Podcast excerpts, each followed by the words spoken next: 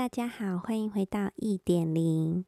今天呢，想要跟大家分享一下，在跟亲人的聊天中呢，得到的收获，算是跟堂姐的一个，嗯，算是小聊天问候当中去发现自己，哎，原来是，呃，应该说一些感悟这样子。那最大的点就是，呃，去开始想说，怎么样才能把呃书读好啊？跟要用什么样的方式？因为之前其实没有花太多的时间在这个读书方面嘛，那其实也没有很就是很非常用心的去做这件事。那现在因为就是在进修英文的部分。所以呢，就会很想要去把这件事做好。那想要把这件事做好的前提，就是，嗯，去看前人是怎么做的嘛。前人他有没有很比较好的方式，跟比较好可以值得我们借鉴的部分？所以好像你就会很自然，应该说你也不是就，嗯，好像很刻意的去，呃。知道说怎么做，而是就是你好像很自然而然的就去寻找方式、寻找方法。比如说，像我那个时候就有看了两个 YouTube，那一个是叫做阿豹，然后一个是 Alina。那一个呢，他们一个是在荷兰留学的，那一个是在日本的早稻田。那因为他们两个的。这个影片的风格其实我都还蛮喜欢的。那他们也都是在说关于学习上面的事情，比方不管是他是学英文或是学日文，那他们的一些学习的过程，呃，像 Alina 她是比较会说她学习的一个过程。那这个阿豹的话，他是主要是放一些轻音乐，然后再搭配上背景，就是他可能在读书或者做笔记的这个影片。那我觉得就是会有一种陪伴的感觉，会有一种就是你好像不是一个人在自己努力，而是有别人跟你一起的感觉。那他的影片里面呢，还有带有一个番茄时钟，就是一个叫做番茄工作法。其实还蛮多书都有提到这个点，就是人的注意力其实没有办法维持太久。比方说，我们上课五十分钟，其实我们没有办法五十分钟都是非常专心跟非常就是沉浸在里面，因为我们的专注力其实是有限的，没有办法就是好像呃从头到尾都非常的认真啊，就是稍微都会有一点点走神。这个走神并不是说刻意，或是说哦很想睡觉，前天没有睡好，还是说呃注意力不集中，就是那是一个自然的现象。那如何破除这个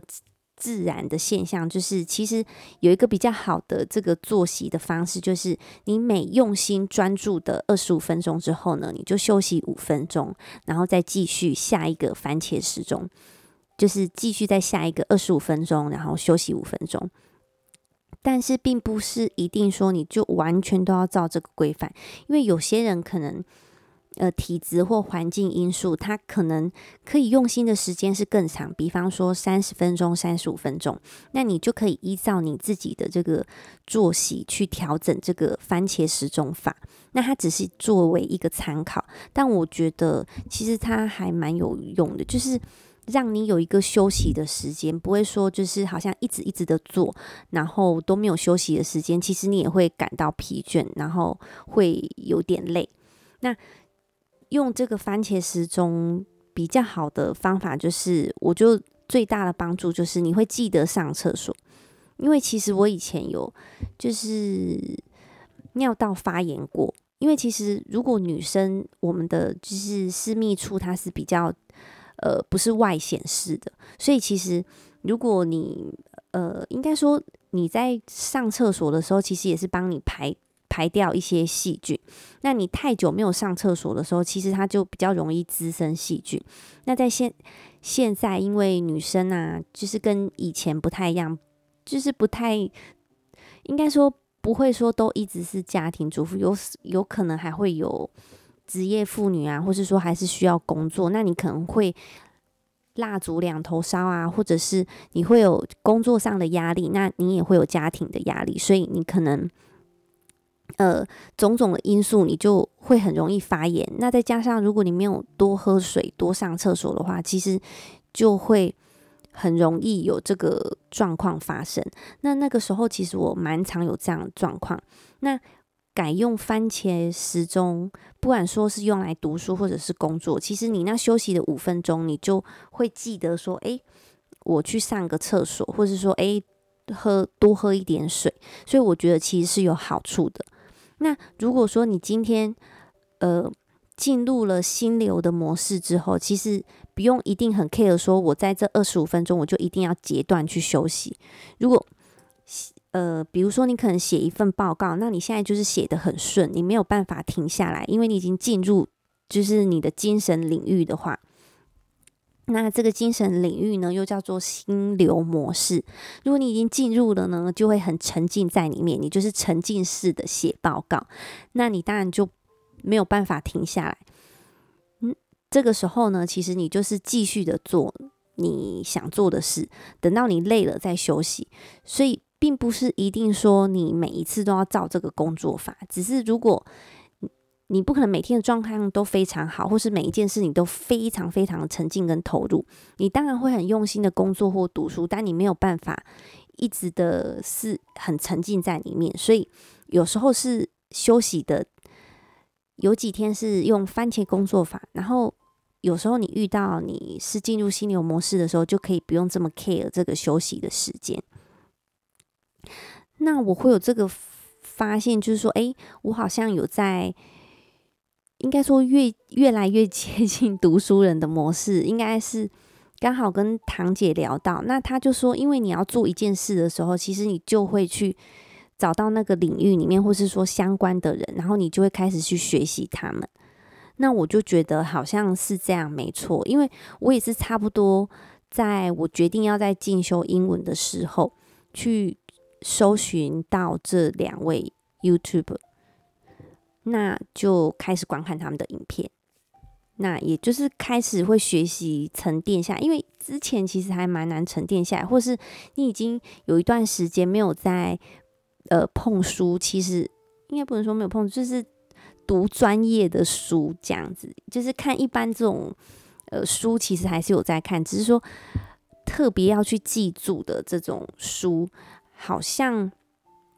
有一段时间没有去做之后，你是会需要再把那个状态找回来的。